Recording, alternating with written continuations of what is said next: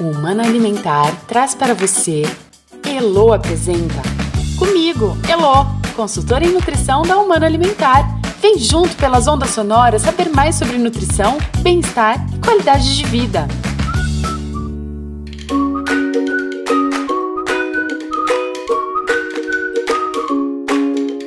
Oi, gente, tudo bem? Feliz demais por estar aqui e por poder conversar mais uma vez com vocês sobre nutrição, assunto que eu amo e que a Humana Alimentar domina como ninguém. Aqui, neste podcast, a gente recebe profissionais da área de saúde para debater assuntos relacionados à nutrição, a área que tem relação direta com a nossa saúde física, mental, intelectual, emocional e até mesmo espiritual. Nosso objetivo é que você perceba a importância dos nutrientes para melhorar a sua vida e das pessoas que você quer bem. E no episódio de número 16 do nosso programa, nós abordamos o tema nutrição e saúde feminina. Para debater o assunto, recebemos a nutricionista Jaqueline Jeremias, especialista em nutrição clínica na área de saúde da mulher. Jaqueline, muito obrigada por aceitar o convite para participar do nosso programa. Eu quero agradecer o convite, me sinto muito honrada de estar aqui, quero me apresentar. Eu sou Jaqueline Jeremias, nutricionista, formada em 2005, atuo na área clínica. E meu foco é atendimento no foco de maternidade, desde a tentante, na parte de fertilidade, é, depois na gestante, acompanhando toda essa gestação, depois na puérpera e termino com a introdução alimentar desse bebezinho aí que a gente cuidou na barriga. Então é uma honra poder estar tá falando hoje sobre a saúde da mulher, que é uma área que eu estudo, a área que eu amo, é o meu foco de atendimento realmente aí. Então fiquei muito feliz com o convite e vai ser uma conversa muito gostosa. Jaqueline, quais particularidades do organismo feminino devem ser levadas em conta quando se pensa em nutrição da mulher? Então, para isso, a gente precisa entender que a mulher é totalmente diferente do homem. A gente tem uma noção é, sobre isso, vaga, né? Mas a gente precisa ir um pouco mais fundo, pensar na parte realmente fisiológica.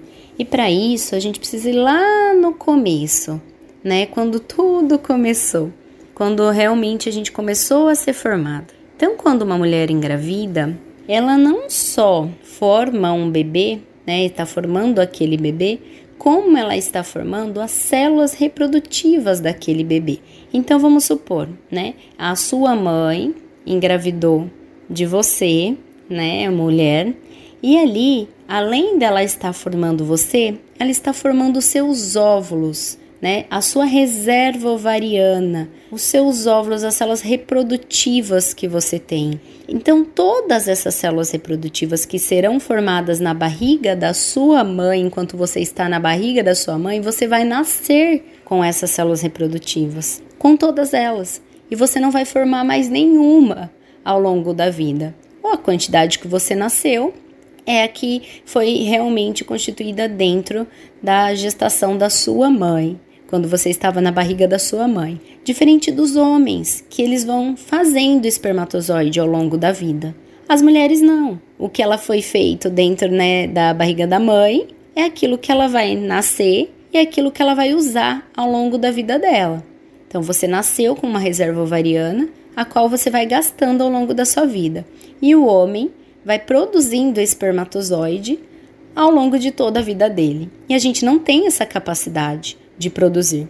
A gente nasce com todos os nossos óvulos. Então, esse é o primeiro conceito que a gente já tem que levar. Então, a gente é muito diferente dos homens a partir daí, a partir da formação, a partir do início.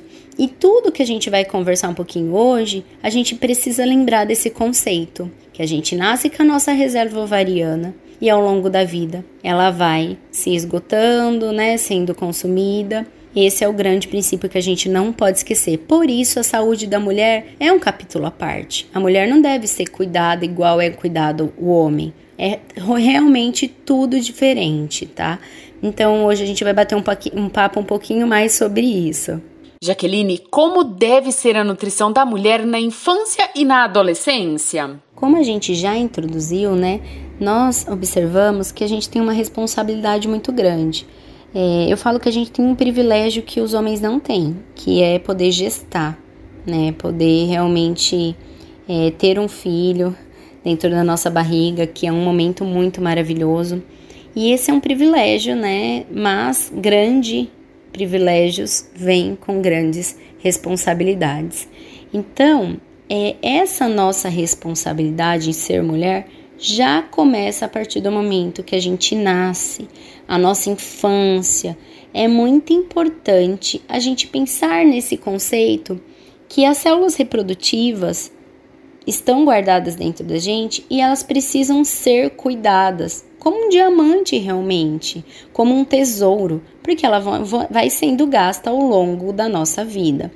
Então é importante a gente pensar que a, a menina na infância precisa ter uma boa alimentação. Os meninos também, mas principalmente as meninas, sabendo que a gente precisa cuidar da nossa reserva ovariana, porque temos grande responsabilidade e ela vai se esgotando de acordo com os nossos hábitos. Então, o que influencia na questão de gastar a nossa reserva ovariana, gastar esses óvulos, né? Influencia tudo que a gente faz, tudo que a gente come. Então, o que a gente vai consumir ali de alimentos, de industrializados, de pesticida, né, que são os agrotóxicos, influencia sim a reserva ovariana. Toxinas ambientais do dia a dia, excesso de metais pesados, né, produtos químicos, maquiagem desde a infância, lotado de, lotado, né, de de produtos que não são tão bem aceitos pelo nosso corpo. Tudo isso, né, qualidade de sono, é, a qualidade do, do, do, que a gente respira, né, se tem alguém fumante ao, a, perto da gente, tudo isso vai impactar desde criança nossa reserva ovariana. Vão sendo gastos esses óvulos mais rapidamente e a qualidade dos nossos óvulos não serão as mesmas, né? E, e eu falo também assim que o nosso corpo né, tende a ser um corpo que, que não está tão bem é, de acordo com que a gente precisava estar saudável. A gente acaba tendo um ambiente mais inflamatório, a gente acaba é, tendo marcadores aí que não vão de acordo com o que deveria estar na saúde da mulher. Então, desde a infância, a gente precisa cuidar sim da reserva ovariana dessa, dessa menina. Então, de, dando alimentos naturais, fruta, legumes, verdura, é isso que a gente deve focar. Tudo que Deus fez, né? A gente fala. Evitando industrializados, cuidar com excesso de produtos químicos, né? Tanto para passar, tanto para inalar, né? É, qualquer tipo desse contato. Então, é um cuidado muito especial. Usar orgânicos, cuidado com os agrotóxicos, desde a infância vai repercutir na vida adulta. E eu vejo isso, né, que eu trabalho com fertilidade, repercutindo, perguntando como foi a infância da tentante. E faz muita diferença esse cuidado desde o início. Jaqueline, durante o período fértil, a mulher possui várias alterações hormonais. Como deve ser a alimentação nesse período? Então aí a gente realmente vê que somos mulher de fases, né? Como diz aquela música. E é verdade, é, nós nunca estamos iguais, é, falando hormonalmente, né? É, em níveis de hormônios. Então, eles oscilam demais ao longo da nossa vida toda, e principalmente no período fértil, né? No período fértil, falando em menstruação, nós temos quatro fases. Nós temos a fase menstrual, a pós-menstrual, a fase ovulatória e a pós-ovulatória. E em cada é, uma dessas quatro fases são hormônios que prevalecem. Então, existe o pico do estradiol, o pico do LH, da progesterona. Então, cada hora a gente está de um jeito, realmente, até emocionalmente isso abala, né? Então, nós temos que pensar que a primeira fase é a fase menstrual, quando você menstrua, aquele primeiro dia, né? A gente compara ela a um inverno. É uma fase mais de ficar quietinha, aquecida, em repouso, né? E a gente precisa pensar que nesse momento os hormônios estão todos baixos, eles vão começar a subir. Então a gente tem que auxiliar o corpo mesmo a ele se limpar, a limpeza do fígado, repor nutrientes que estão perdidos, né? Para amenizar essa queda hormonal aí, facilitar a digestão, que nessa hora não é o nosso forte. Então usar mais chás de camomila, morango, chá de anis, evitar as coisas condimentadas, os alimentos mais verde escuro para ajudar o fígado mesmo, almeirão, espinafre, coentro. Depois disso, nós já vamos ter a fase pós-menstrual. Daí a gente já compara a primavera algo já começa a florescer aí. Então daí a gente já começa a ficar mais produtiva, né? Aumenta a taxa estrogênica, é, os folículos começam a se desenvolver e dois a três dias antes do pico do LH é o pico do estrogênio. Daí que a gente precisa ter nutrientes suficientes para suportar essa produção hormonal. Então a gente precisa pensar em alimentos amarelos, em semente de abóbora, em chá de amora, em nozes, em pisales, várias coisas aí vai dar pra gente estar tá incluindo. Algumas dicas, estou falando para vocês meio por cima, né? Porque temos tempo curto.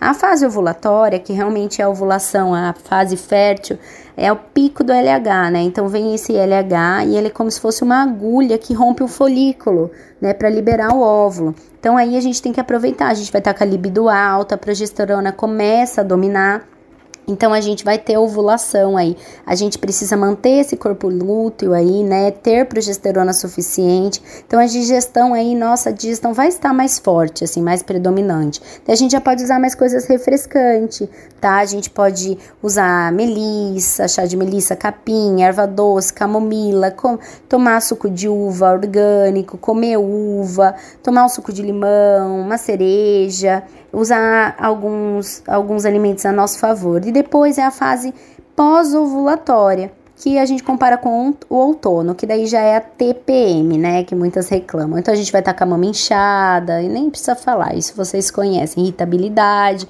Daí, se a fecundação não acontece, que é o objetivo da menstruação, né? É a fecundação, os níveis hormonais vão cair né, vão baixar. Mas se ela acontece, a gente precisa manter essa progesterona alta. A gente precisa cuidar, né, de manter essa progesterona com erva doce, gengibre, abacaxi, cenoura. Tudo isso para esse momento é bem legal. Até a batata. A gente tem que evitar lácteo nesse momento, não usar alimentos gelados. Então algumas dicas aí, mas cada fase tem é, uma predominância de hormônio. Jaqueline, de que forma a nutrição pode ajudar quem tem endometriose e ovário policístico? A alimentação auxilia muito no controle dessas patologias, né? E eu faço muito isso com a área de fertilidade, com as tentantes, né?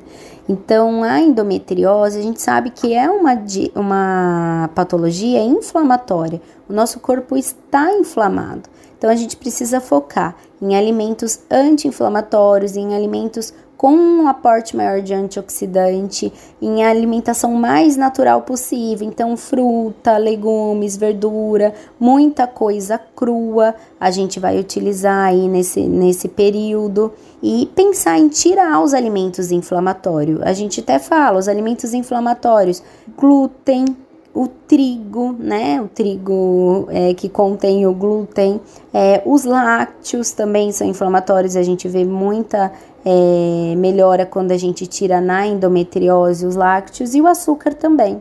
Além disso, né, falamos também da síndrome do ovário policístico, a SOP, que é muito conhecida aí nas tentantes. A SOP, a gente tem que pensar qual é a causa da SOP. A causa da SOP é a resistência à insulina. Então a gente precisa cuidar dessa causa e na raiz. E a resistência à insulina a gente precisa o quê? Fazer controle de carboidrato. Então cuidar com o índice glicêmico, o que, que essa é, mulher está comendo, verificar realmente quais tipos de carboidrato que ela tem consumido.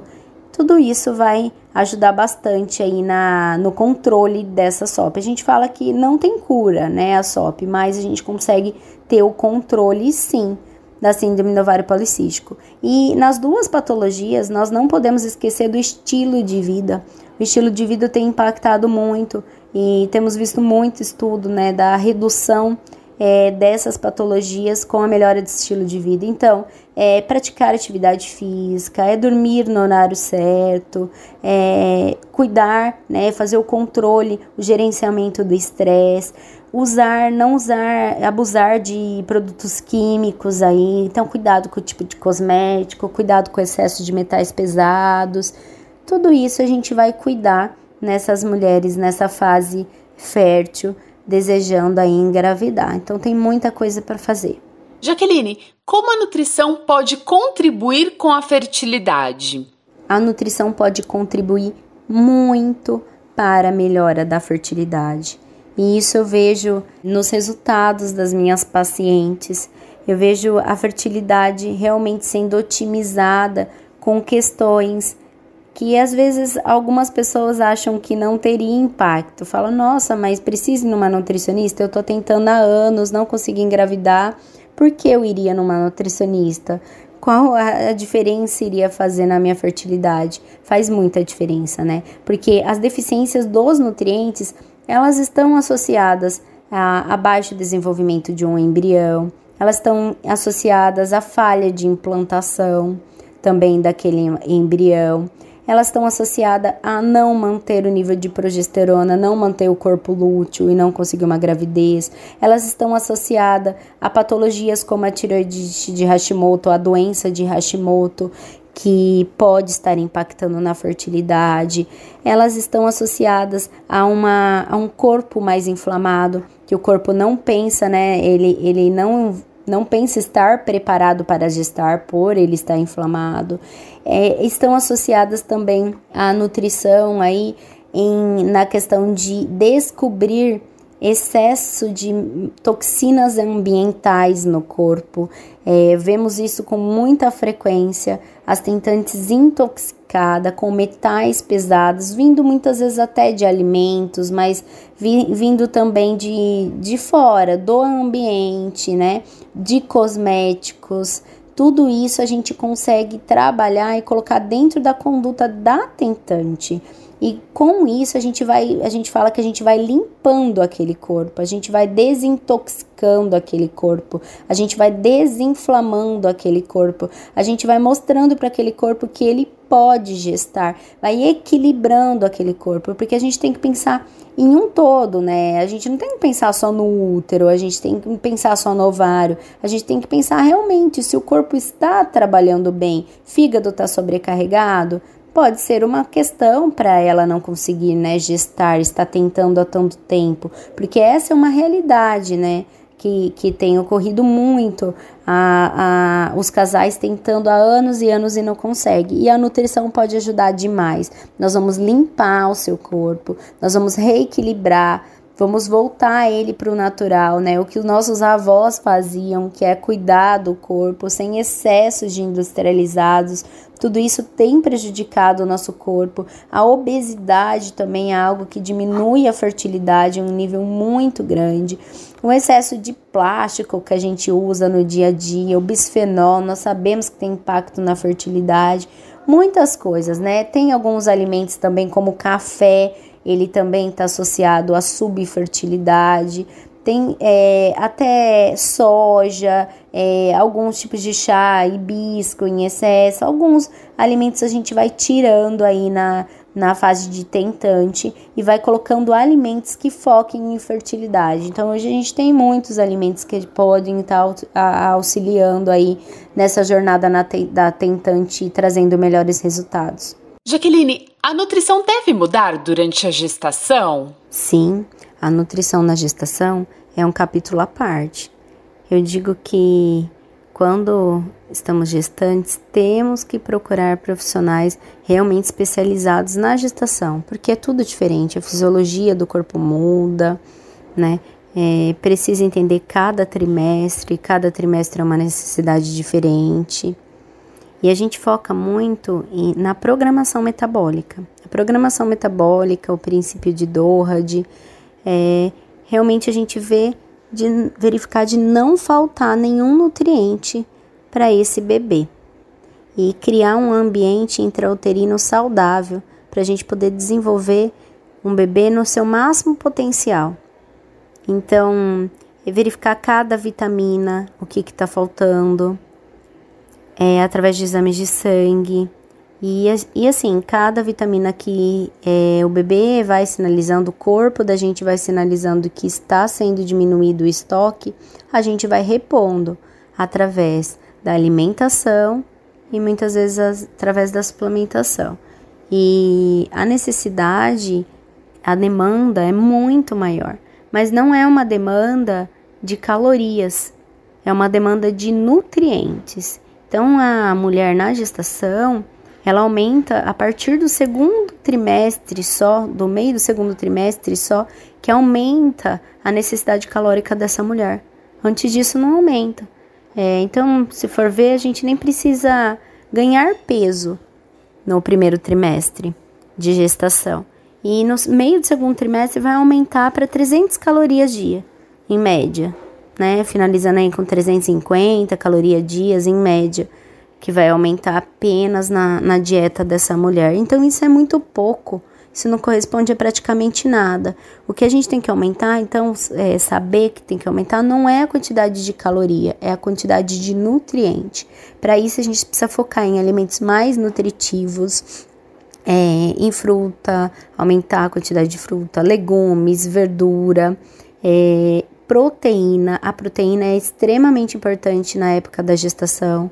Os aminoácidos, né? Existe uma alta demanda por aminoácido, uma alta necessidade de aminoácido. A gente sabe hoje que até na restrição de crescimento, a falta de aminoácido influencia. A quantidade de ferro, né, que também estão presentes principalmente nos alimentos de origem animal, para que a ferritina dessa mulher esteja em ordem, esteja com uma ferritina adequada, que é o que a gente vê que não acontece na maioria dos casos. Então, vamos focar principalmente nas proteínas e nos alimentos naturais. É o que a gente vai estar tá intervindo aí e, e verificar também a necessidade de castanhas, Muitas vezes a gente precisa aumentar por conta do selênio que vem diminuído e tá dosando todos os exames, verificando trimestre a trimestre para verificar o que o corpo dessa mulher está dizendo para ela. Tá faltando mais o que? Mais B12, geralmente falta também. É, tá faltando mais iodo e o corpo vai te dizendo e a gente vai repondo esses nutrientes através aí da alimentação. Mas a gestação a gente fala que a gente não precisa comer por dois, a gente precisa comer para dois, que é algo muito diferente, que envolve nutrientes. Esse é o grande segredo. Jaqueline, e no puerpério, a alimentação deve ser diferente? Sim, totalmente diferente, né? No puerpério, puerpério, deixa eu explicar o que, que é, né? Às vezes alguém não sabe. Puerpério é o período em que a mãe acabou de ganhar o bebê, né? Então, é o período que ela provavelmente está amamentando aí e que a parte hormonal também é totalmente alterada. É, vai ter os hormônios que vão se sobressair para que a amamentação possa acontecer. É um período um pouco bem cansativo, né? é, para essa mulher. Então, por isso, nessa fase, o importante não é mais a proteína, como a gente falou na gestação. É, import é importante focar agora no carboidrato. Então, a gestante vai comer mais carboidrato, que é a energia rápida para ela, poder amamentar. Vai ter o nível de hidratação é, muito maior, precisar beber bastante água para produção de leite.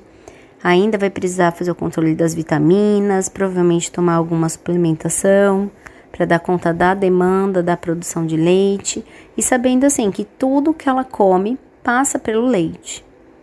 É, então é bem importante ainda estar tá com alimentação saudável. Tem a história da cólica também no bebê, né? Então que é, as mães que estão amamentando, pode vir a ter o bebê com cólica e isso pode ser interferência do que ela está comendo e está passando pelo leite.